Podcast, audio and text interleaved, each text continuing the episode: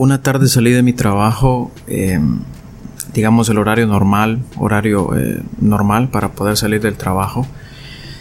Y estoy esperando el transporte para poder moverme del trabajo hacia, hacia mi casa. Anteriormente donde estaba eran más o menos 74.9 kilómetros de distancia. Y por alguna razón de la vida, eh, ese día eh, no pasó el, el, transporte público, el autobús. Es cosa muy común aquí en El Salvador eso, ¿no? Y estaba pensando qué hacer ya, ya altas horas de la... No altas horas, pero ya un poco tarde, seis y media, que ya es, es complicado, ¿no? Moverse a esa hora. Seis y media de la tarde. Y recibo una llamada de un amigo y me dice, ¿qué onda? ¿Dónde estás? Eh, le digo, aquí, estoy, aquí estoy, esperando bus. Eh, ya voy a pasar por ti. Me dijo, ando, en la capital, en San Salvador, y voy a pasar por ti te doy rayo, ¿ok? Chiu. Así fue, eh, la persona pasó, mm, me trajo. Y mientras veníamos en el camino, que es una persona muy conocida mía, mientras veníamos en el camino, me dice algo que, que desde esa fecha yo lo, he tatuado en mi alma, ¿no? es parte como de, es parte de mi código. Me dijo, hey cabrón, te pensé en ti porque yo también he estado en esa circunstancia, esperando, esperando el bus, esperando Ray. Y aparte de eso que, no sé, quiero hacerte el favor, pero quiero aclararte algo, me dijo. No voy a esperar que vos hagas lo mismo, lo mismo por mí. No, yo quiero, te lo, quiero hacerte o te estoy haciendo este favor porque me nace hacerlo y el día de mañana la misma vida, Dios o las circunstancias se va a encargar de que alguien me pueda hacer un favor parecido al, que yo te estoy haciendo, ¿no?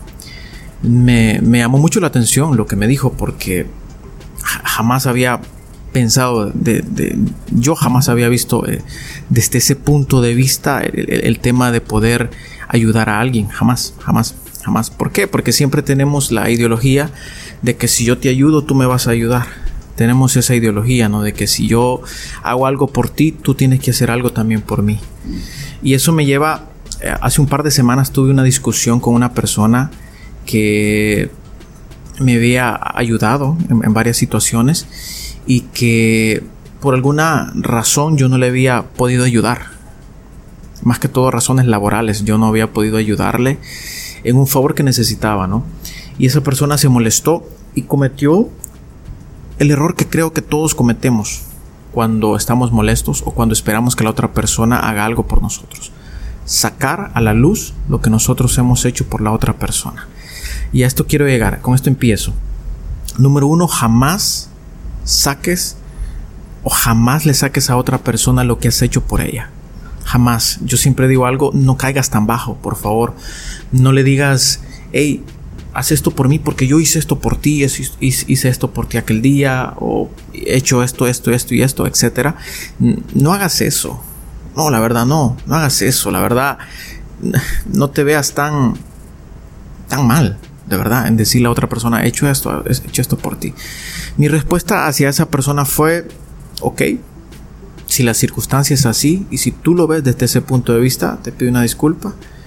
Pero a partir de ahora no te preocupes, eh, ni te voy a molestar a ti, pues ni espero que tú me molestes, ¿no? La, persona, eh, más que otra cosa, se llenó de rencor, se llenó de rencor y cada vez que me ve, pues le dan ganas de, tirarme el carro encima. Pero no es el punto, no es el punto. Si tú quieres, si tú necesitas algo, ok, busca ayuda. Busca ayuda. Lo normal que uno busca ayuda es con las personas conocidas. Pero a veces la circunstancia te lleva a personas que no conoces.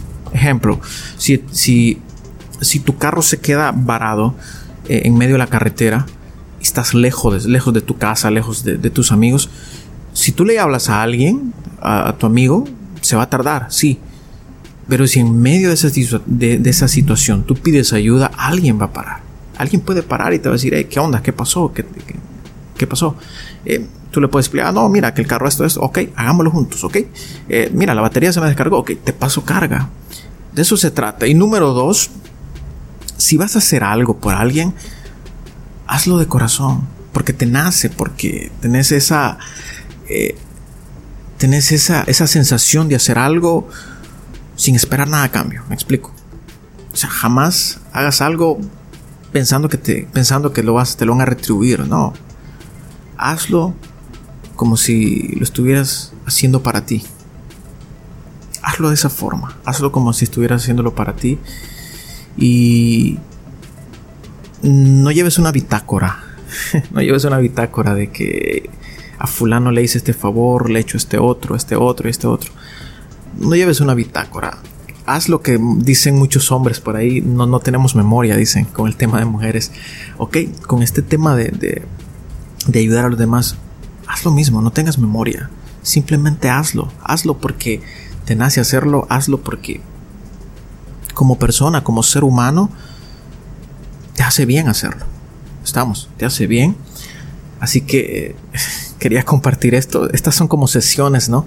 Después de casi tres meses de no grabar por circunstancias de, trabajo, circunstancias de la vida, que de verdad no, no, no, no he podido hacerlo, pero eh, dije, hoy quiero empezar otra vez, voy a empezar otra vez, voy a grabar pero más que poder dar algún consejo del coronavirus o algo así de lo que venía hablando, eso no lo voy a hacer. Esto más que todo son sesiones, ¿no? Como una sesión, como una sesión auto, autoterapéutica.